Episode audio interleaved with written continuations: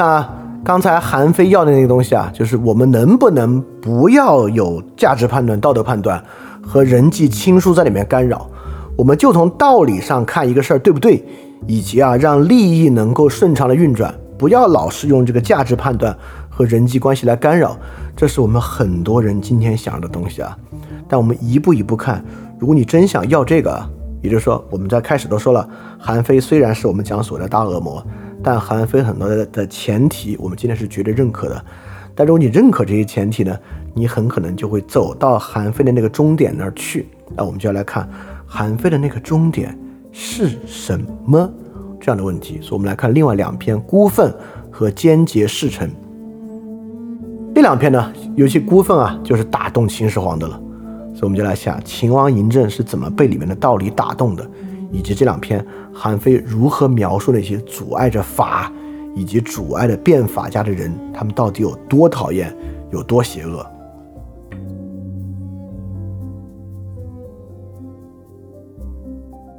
作为荀子的学生啊，韩非啊依然延续了从子夏到子贡到荀子这个小人儒的路线之上。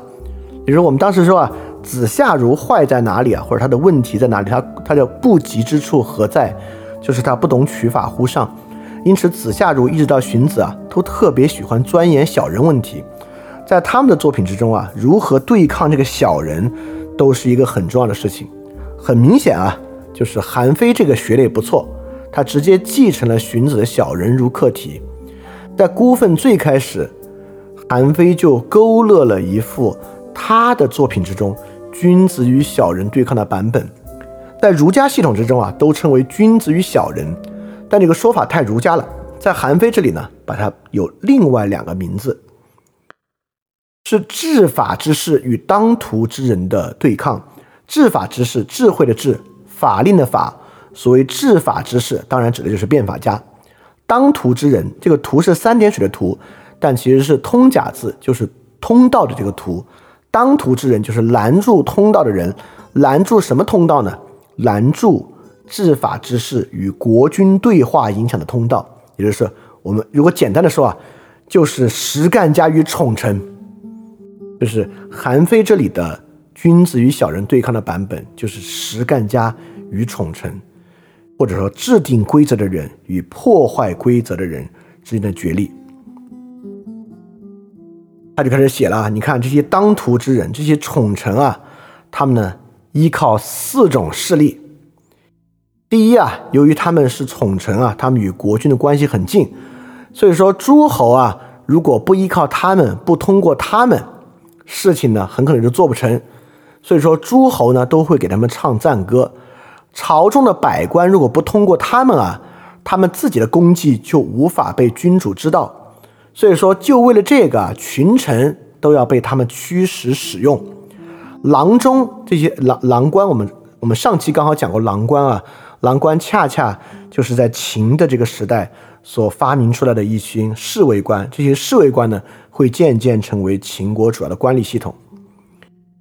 郎中啊，这些侍卫官如果不依靠这些宠臣们，他们呢也不可能去靠近君主。所以说啊，君主身边的郎官也会替他们隐瞒罪行。而学士啊，治学的人呢，如果不依靠他们啊，也不会被君主重用，因而微薄，收入微薄，地位低下。所以说啊，做学位的人呢，也会为他们吹捧。当然，我觉得这一点啊，不用。这里这里面并没有什么了不得的大道理啊！你可以说这是韩非为宠臣啊发明的四个罪行。当然啊，它里面也说了这个治法之事有五种困境。哎，其实意思啊也差不多。也就是说呢，他跟君主啊没有宠臣那样的关系，没有那么近的关系。而且呢，他跟君主之间啊也没有那个恩泽，他特别强调这个恩泽啊。你没有那个恩泽呢，你说服君主又很困难。然后呢，你用你这些法家的言论啊，来纠来纠正君主的偏心，又呢跟他的心意相违背啊，等等等等啊，就是你说服之难，在这里又一个版本。OK，关键就在这儿，韩非勾勒出了这么一个图景，这个图景是什么呢？这个图景啊，是朝堂之上是讲原则的人和善于搞关系的人。我说的特别直白和接地气啊，就是这个讲原则的人与搞关系的人之间的对抗。好，我们就来看，这怎么能打动秦始皇呢？我跟你说，这个不仅打动秦始皇啊，朝堂之上是讲原则的人和搞关系的人的对抗，就打动了从今以后中国所有的君王。就这个视野啊，根植在君王的脑海之中啊，难以忘怀。看什么东西都是从这个角度来看。好，我们来看为什么他可以打动秦始皇。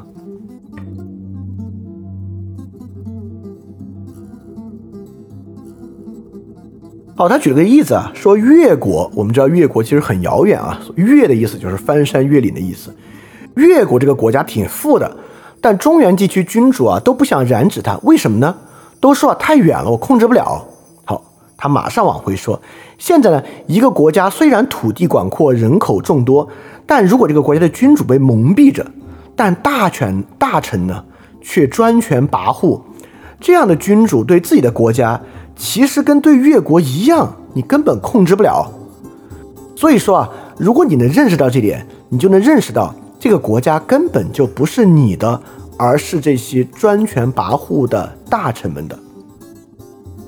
他立马还举两个例子啊，齐国为什么灭亡，并不是齐国的土地和城镇不存在，而是田氏占有了它；晋国为什么灭亡，不是晋国的土地和城镇被消灭了。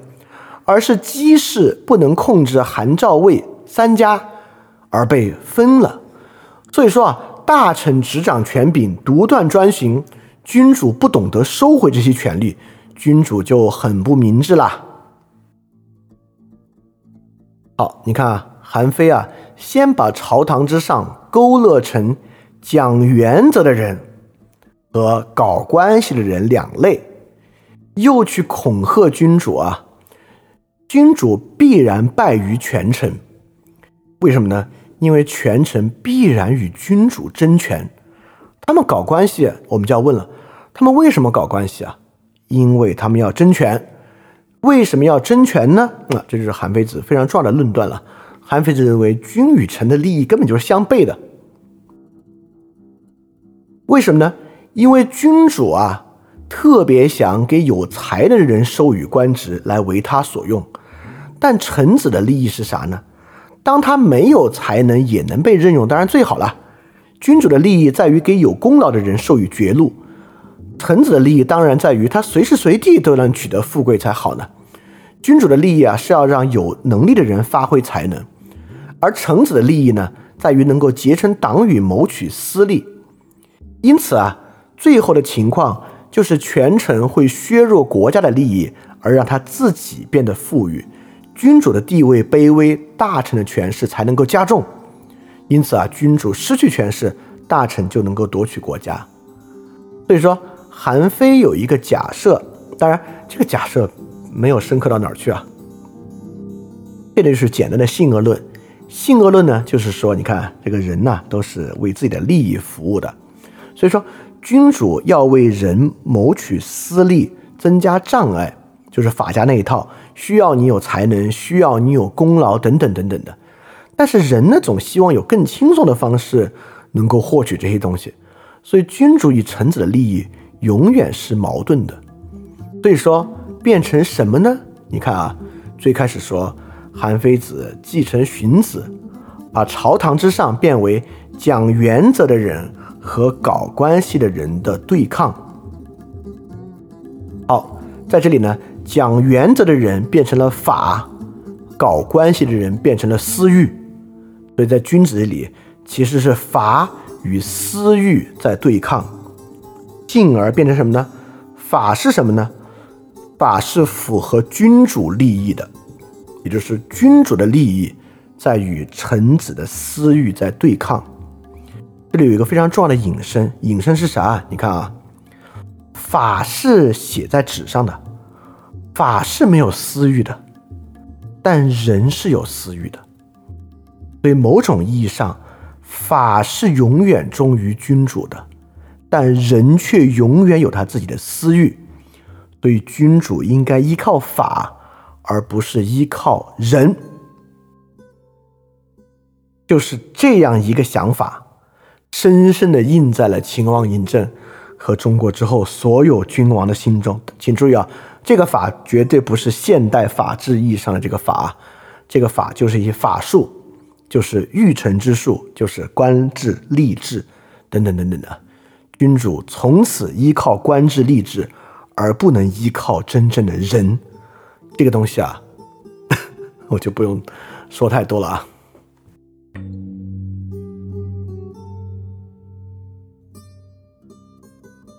本身也构成了先秦政治思想一个极其巨大的转向。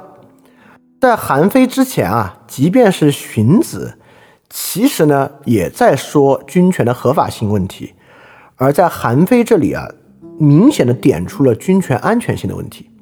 你看，孔子是在讲社会秩序怎么构成，孔子都没有怎么去谈周天子啊这些霸王们该怎么样。孔子认为，不管是天子之家、诸侯之家、士人之家，都有一套比较整合的礼制、伦理秩序，克己复礼。在这个过程中呢，社会整体的秩序能够恢复。而孟子这里呢，当然在孟子的情况之下，已经非常强烈的引入君权了，引入君主、君王了。孟子非常在于君权的合法性，就是仁政。孟子是最好谈仁政的，以及孟子认为啊，在维持这个仁政的过程之中，就是以世人。与君主的张力和对抗来维持这个合法性。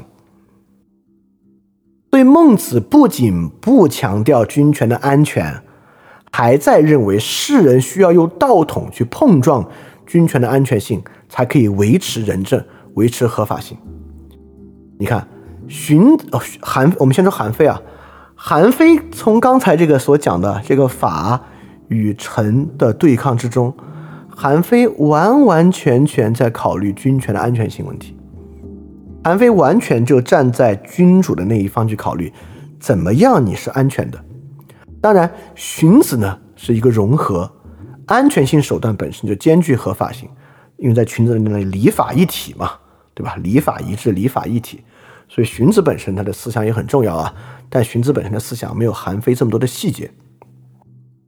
为什么会为什么会从这个秩序、从军权的合法性转向军权的安全性？这个本身有很多种不同不一样各种各样的原因可以去想啊。但里面有一个原因，我觉得是非常重要的一个原因，就是在秦统一天下之前，实际上士人们是可以去不同的国家的。这个国家不爽就换一个国家，对吧？这个国家不爽啊，我觉得这个君主太糟糕了，接受不了我的道理，我就去下一个国家游说下一个君主。当时呢，你是可以选的，对吧？你可以选我去这里还是去那里，就是军权安全性不是你的考虑重点。但是到最后呢，你没得选了。到这个韩非的时代，很明显，他所在的国家韩国呢，跟秦国没得比。其他国家估计约摸着很快天下就要向秦一统。所以在这个情况之下呢，秦成了唯一秩序。在他成为唯一秩序的时候，安全性就凸显了出来。所以不是说秦国这个国家多特殊啊，要考虑安全性的问题，是这个天下归于单一，成为唯一秩序，这个安全性确实就凸显了出来。也不仅仅是一个国家安全性或者一种军权安全性的凸显，也就是说，在士大夫啊想说服君王的时候，他们也不得不开始去考虑安全性这个问题。好，韩非啊就进一步来渲染这些。奸臣们啊，到底有多糟糕？会在多大的程度上影响军权本身的安全性？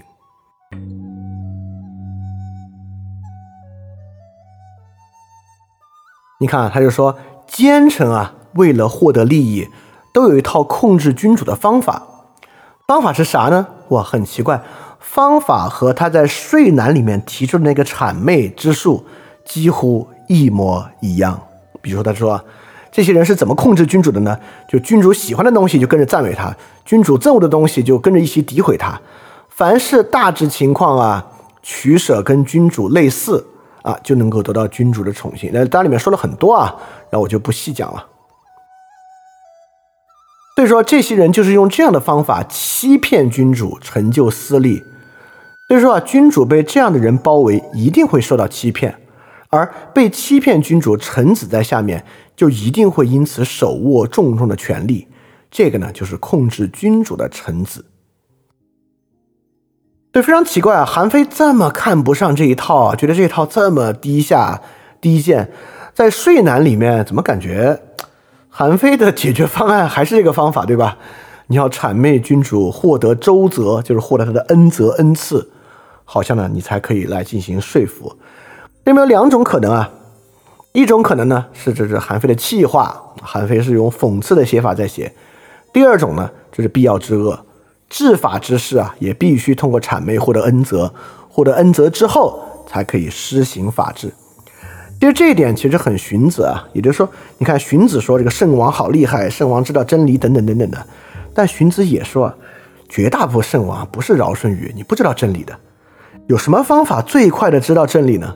哎，找我哈，君子知道真理，君子可以教你。这个很像荀子，韩非也是一样。说来说去啊，谁在真正帮助君主呢？就是这些治法之士。治法之士也谄媚君主，但谄媚完之后啊。这些治法之士怎么就不为自己获得私利呢？而他们却会去说服君主采取法治。你看多厉害！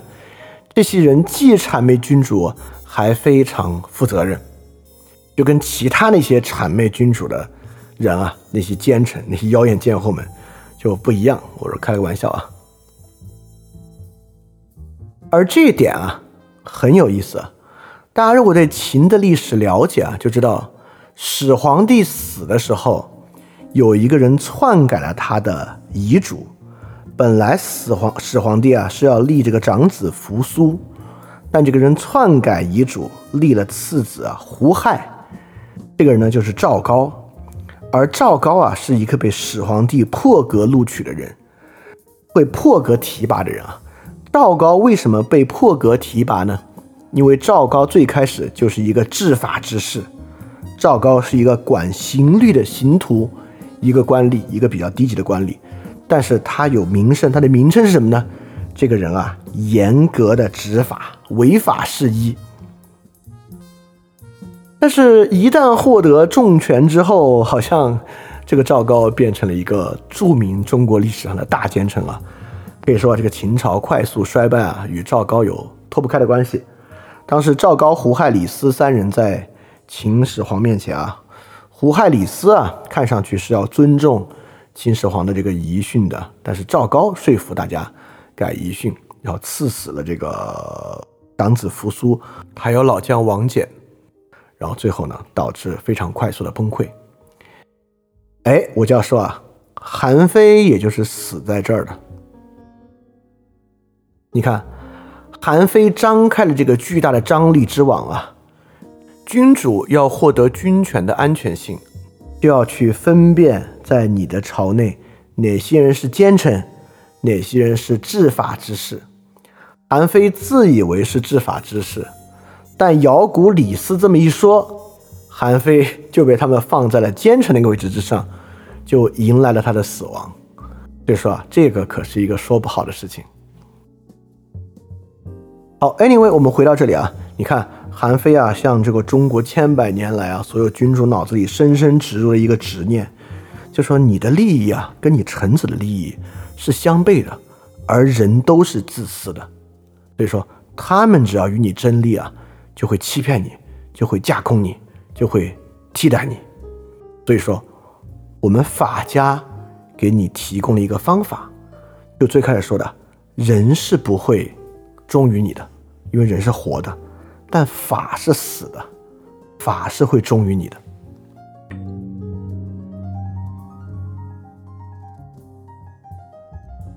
所以法家并不想像儒家一样，通过教化的方式使人变得更加高尚，能够脱离自私私利的状态。而法家说啊，既然啊人人都是自私的，那我们有一个安全的方式来让人们获得利益。这个方式呢，就是通过法奖惩的方式。对韩非就主张啊，赏罚跟奖惩，赏罚奖惩与法术的主张，一定要成为所有利益分配的根基和基础。君主不要去迁就世俗的言谈与言论，只要去实施法治的措施就行了。所以说啊，君主身边亲近的宠臣就知道啊，奸诈、虚伪不可能得到安定的。所以说，他们一定会说：我如果不抛弃奸诈谋私的行为，来尽力侍奉君主，如果相互相互勾结啊，等等等等，是一定没有希望的。各种官吏啊，也知道谋求自己的私利不能够得到安全，他们就一定会说：如果我不我如果我不清正廉洁来奉行法令，而用贪污之心违反法令谋取私利啊，一定就比登上高山的顶端，渡入到俊俏的山间溪流寻求生还相比还没有希望。所以说，一旦法令足够的明显，什么是危险的路途，什么是真正能够得利的路途，就会非常的明显。所有的百官官吏都只会按照法令来行事，所以管仲怎么治理好齐国，商鞅怎么使秦国富强，就全是靠法。好，你看韩非的假设啊，人的私欲想得利是必然的。如果他要得利，他有两种方式得利：第一，要么通过人本身的偏私来得利，就是君主跟他们的亲近关系，靠他们的言辞来得利。要么呢，通过法。韩非呢不相信人的偏私，通过人的偏私，通过君主的偏私，必然群臣结党争权。通过法来分配利益，既合理又安全。对，在这里啊，我们其实能看出一点点啊，这里讲的法与现代的法治意义上的法是两个没有任何关系的事情。我们简单对比一下：第一，立法动机有极其巨大的区别。现代意义上的法，从英国的大宪章，从呃从或者从拿破仑民法典、英国大宪章往下，现代意义上的立法，主要是社会与君主之间签订的一个契约，对吧？它呢是为了社会的安全去抵抗君权的一个东西。而韩非这里要的这个法啊。是君主的一个吏治方法，是治理官吏的一个方法，是为了避免动用人的偏私，导致群臣结党营私而梳理的一个官吏的奖惩制度，这个叫法。所以，现代意义上的法治约束的是什么呢？约束的是社会与君主的权利义务的对应体系。君主能够享有什么权利，社会拥有什么权利，是这样一个体系。而韩非这个法呢？不是一个双向的，而是一个单向的治理利、治理民的一套方法，所以他们约束的范围的单向、双向也有很大的区别，实际运作方式也有很大区别。现代意义上的法，就像今天那个非常有名的视频之中的人讲的一样，其实是提供行动边界的框架。君王的行动边界是什么？社会的行动边界是什么？它主要是提供这么一个边界框架。而韩非的法提供的是奖惩激励体系，韩非的法更像今天的企业 KPI 体系和企业的惩罚体系。当然，今天的企业没有这么多花样百出的惩罚，韩非的法更像是 KPI 与惩罚体系。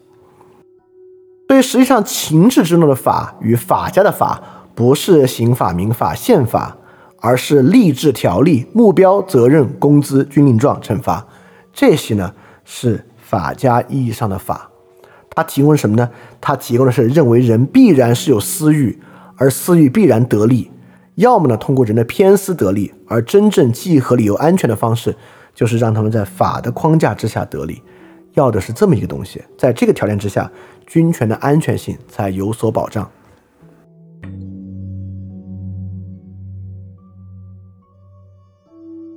所以在这里呢，韩非啊，完全的抛弃德，抛弃道德。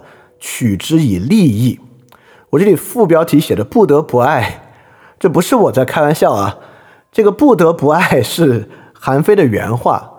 他说：“从事官之，则圣人以治国也，故有使人不得不爱我之道啊。”所以这个“不得不爱”真的是他的原话啊。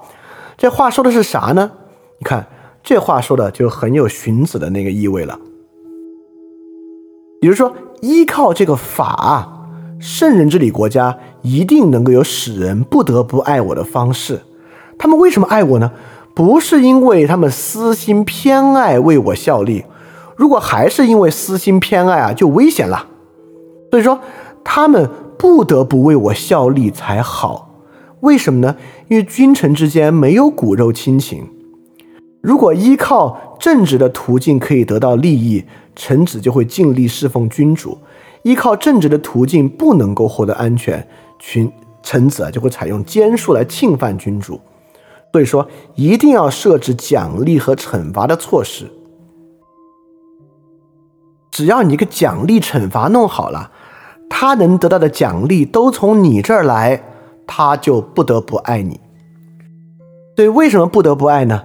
是因为你垄断了他可以获得的一切利益。你看，孟子的仁政是一个讲究德的东西，在孟子的语境之中。仁政与暴政高度相对，我们都学过啊。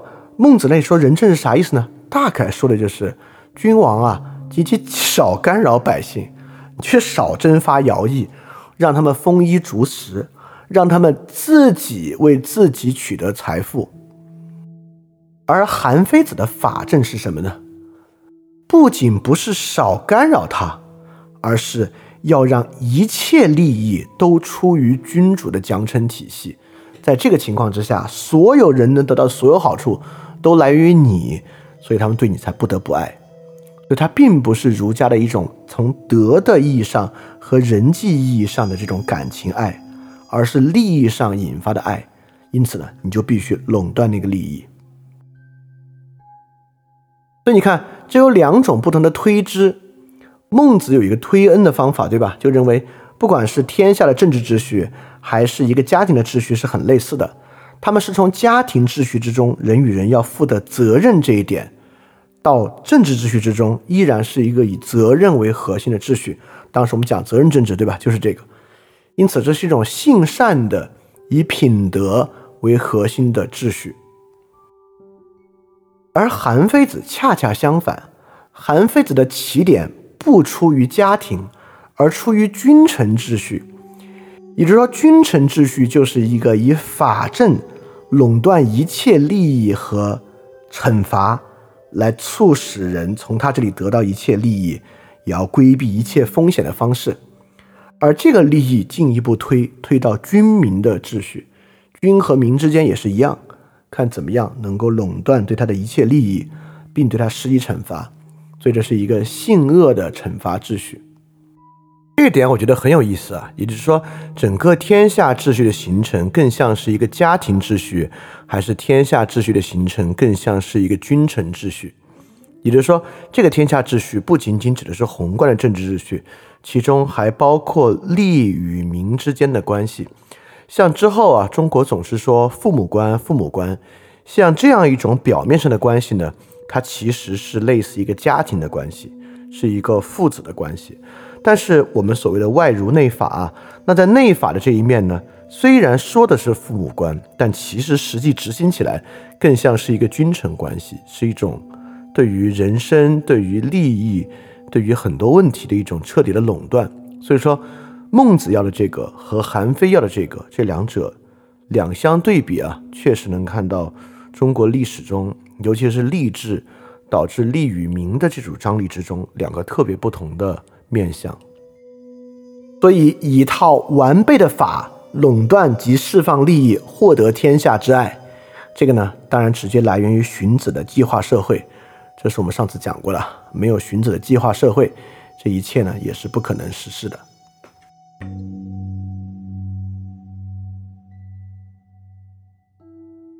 再往下呢，韩非提到了一个在我看来非常可怕的一个倒转关系，也就是说，《尚书太史篇》有一句话很有名，大家都听过啊：“天视自我民视，天听自我民听。”这个“天视自我民视，天听自我民听”啥意思呢？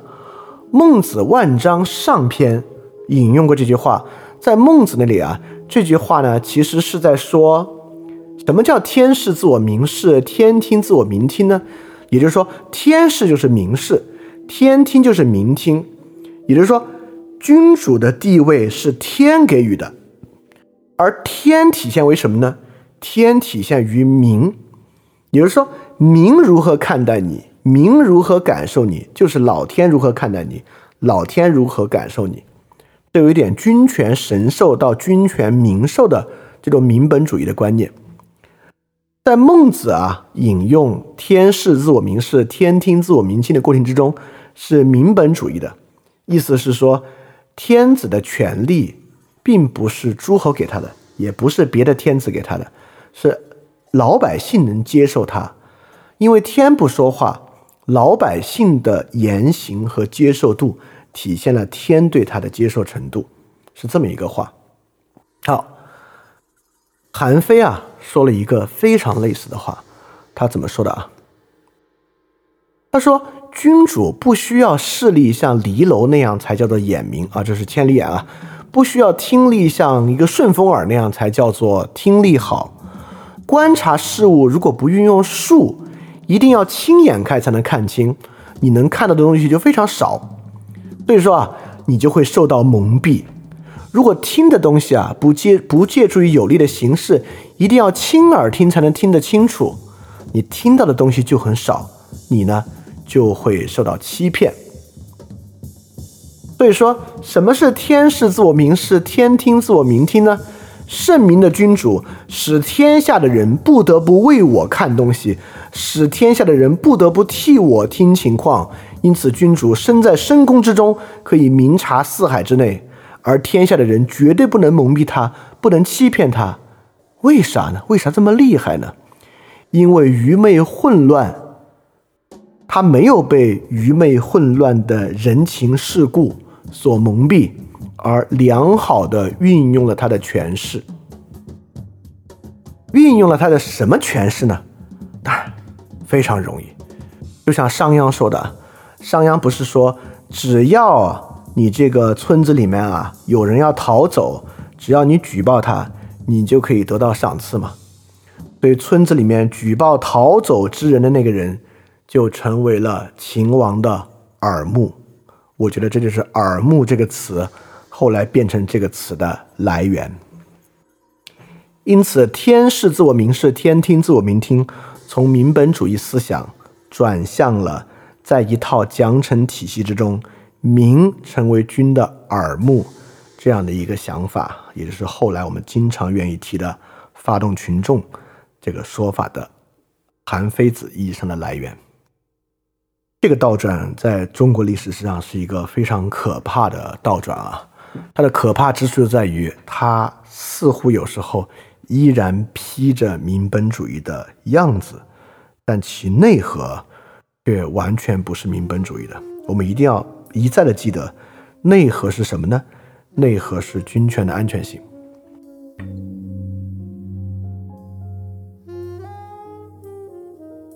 对韩非构想的秩序是什么样的？我们可以总结一下啊。韩非的秩序完全在谈军权的安全考量。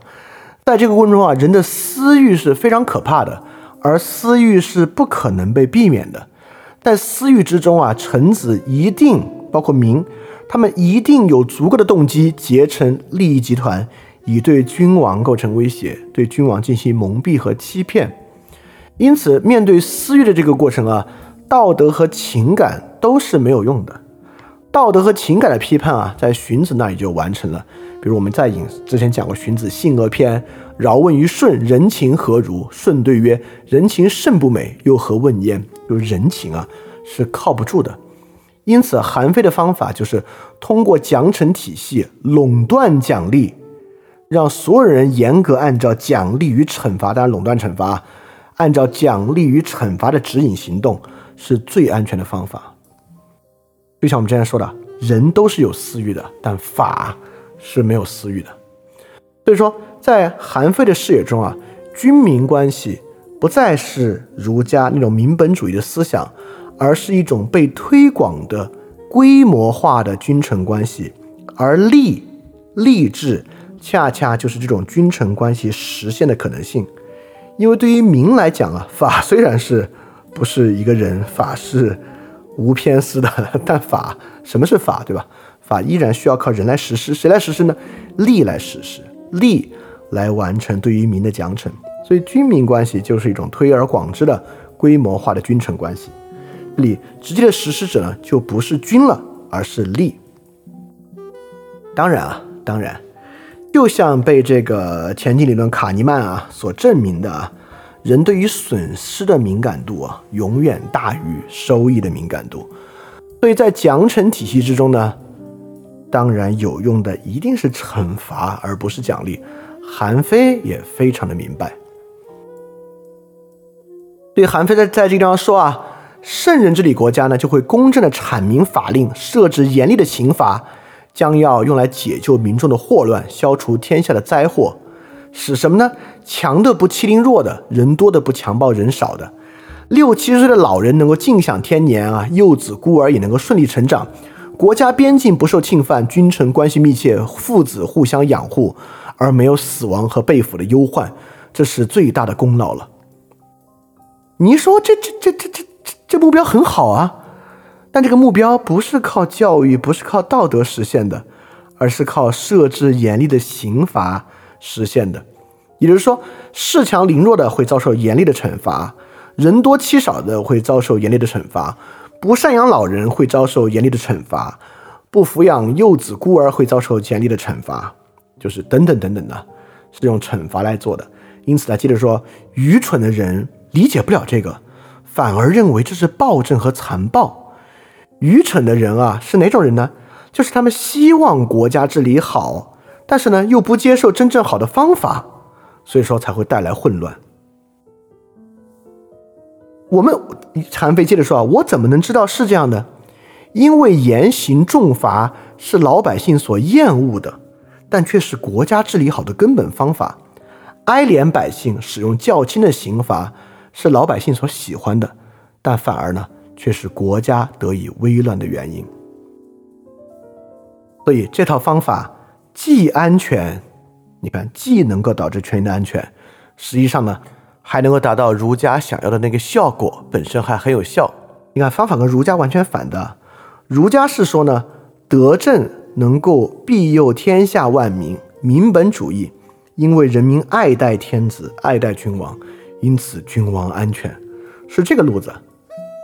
韩非这个倒转过来的，先是安全，你用法的方法呢，你就不会被蒙蔽，不会被欺骗，你就不会被他们夺取权利。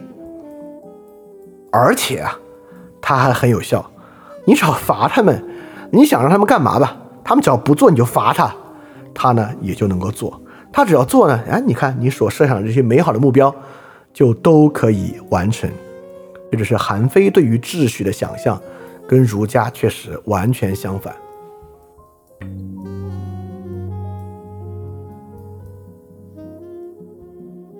所以在这样一个秩序想象之下，韩非完全在提出一种非道德化的主张。他说啊，现在那些儒家啊劝说君主，不说要凭借威严权势去抑抑制奸臣，却都说什么什么施行仁义惠爱就可以了。所以，当今的君主啊，受其蒙蔽，特别欣赏仁义的价值，却不去考虑它的实质，所以国家灭亡啊，君主死亡啊，基本就是一定会发生的事情了。为什么这么说呢？因为如果你施舍给贫困的人，就是他们现在所说的仁义；哀怜百姓又不忍心惩罚他们，就是他们现在所说的惠爱。如果你施舍给贫困的人，没有功劳的人就得到了奖赏。你不忍心惩罚有罪的人，那么暴乱的分子就不能够得到制止；没有功劳的人得到奖赏啊，就没有人愿意去真正好好做事儿了。你不忍心惩罚有罪的人呢，人们就会都去犯罪。当然，这是性格论的推论了。所以说啊，什么仁爱啊、仁义啊，畏惧是君主最重要的武器。君主要用好他最厉害的治理工具，就是恐惧。安飞接着说啊。严刑峻法是老百姓所畏惧的，是民众所厌恶的。所以说啊，他设置老百姓畏惧厌恶的刑罚来禁止邪恶，来防止他们奸诈，才是真正有用的。只有用这个方式，国家才会平安，暴乱才不会发生。我们就在这里可以明白啊，仁义惠爱不值得使用，严刑峻法就可以把国家治理得很好了。随后呢，他还评价一些儒家的典型人物，比如说儒家里面司马迁所写到的刺客，以及儒家最典型的像伯夷叔齐这样的禅让人物。那比如说说到这个刺客啊，就这些人根本不在意任何痛苦啊，为了忠诚可以为自己的主子去刺杀他的主子，是这样的人，就是忠诚。那伯夷叔齐呢，这些人淡泊名利啊，根本不追求任何的利益。韩非认为啊，这些人啊，过去人们欣赏他们，却是我所鄙夷的，因为这些人他们不贪图优厚的奖赏，不畏惧严厉的惩罚，你就不能用刑罚限制他，也不能够用赏赐来驱使他，这种叫做对国家无益的臣子。这想法厉不厉害啊？韩非的意思是，这个社会不需要忠诚的人。不需要淡泊的人，不需要勇敢有忍耐的人，这个社会需要什么的人？这个社会需要爱奖励怕惩罚的人，这个社会需要懂得恐惧谋求私利的人。就是通过这些话，我们有把握的说，在荀子那里啊，性恶还是一个挺遗憾的事儿，但在韩非这里啊，性恶就对了，因为只有你性恶，你够软弱。够贪图私利，我们才可以用刑罚来限制你，才可以用赏赐来驱使你。所以在韩非设想的世界之中啊，我们不需要博夷叔齐，不需要豫让，不需要这些人，我们需要的呢，就是懂得恐惧、谋求私利的人。这就是我说，韩非认为，如果性恶，那就对了；如果性恶呢，法才真正能够实施。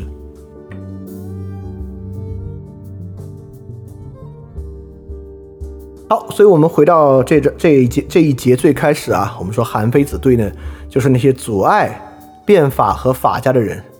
所以在他看来呢，社会的根本啊，就是君王权力的安全要保障，去兼具啊通过法塑造的社会秩序。而君王权力最大的危险呢，就是人为了获取私利而去蒙蔽与欺骗君王。为什么君王会受到蒙蔽和欺骗呢？因为君王与他人的关系的主线变成了道德和情感这些东西啊，是很容易被骗的。因此呢，如果君王与臣子的关系不是奖惩的话，就会出问题。第二，在君王之外有其他奖惩的渠道，他们就不听你的了，就听那些奖惩去了，对吧？这个很可怕的。所以说，法家需要帮君主完成哪几个事儿？第一，排除道德与情感的秩序，因为道德与情感必然产生奸臣。第二，排除在社会上的其他奖惩以外的秩序，让奖惩成为唯一的秩序。这就是李斯说的“私学而相与非法教之治，人文令下，则各以其学易之”。也就是说，像儒家啊等等啊这样的私学，如果在社会上兴起啊，他们遇到法律的事情呢，遇到法令，就会以他们自己学的东西，像儒家那套东西来对他进行妄议啊。就是在这之后发起了焚书运动。在焚书运动之后呢，这就叫做以利为师。什么叫做以利为师？就是以利为师的翻译成政策之上，就是要排除其他奖惩以外的秩序，让奖惩成为唯一的秩序，让奖惩成为唯一的教育。好，整个第二部分听上去很残酷，对吧？我们会觉得哇，韩非真是太邪恶了。怪不得说他是春秋的大魔王呢，这个人真是太坏了，太可怕了。好，好，我们听到这，我们就倒转过来，我们来看韩非的五度和选学，来看啊，韩非心目之中理想世界是什么样？刚才这部分听上去很残酷啊，但接下来的部分，哎，不一定残酷，不仅不一定残酷，你们可能还会觉得，我靠，韩非说的真有道理啊。但这个有道理，我就要提醒了。这个地方的道理啊，和刚才的残酷，就是一个硬币的两面而已。翻转电台需要你的支持啊，因为之前有长期以来啊，一直四年以来支持我的一个大额捐赠人，我跟他的捐赠期限到期了，所以现在呢，我要来看翻转电台啊有没有可能自己造血，可持续的继续发展下去。但是翻转电台呢会继续保持非知识付费模式，不管是电台节目、文章、知识社群，都保持全免费的模式。也不需要接广告或者做定制节目的方法，能够保持独立的运营。所以在这个背景之下，需要大家的支持捐赠，希望饭店呢这个创作机制可以保持下去。如果运气好啊，钱多于我自己的生活所需，它还会用于做事侠创作机制本身的创作补贴。所以说，特别希望你通过 Patreon 和爱发电这两个平台赞助。如果你需要知道 Patreon 和爱发电的地址，请去 Show Note 之中看。好，谢谢大家了。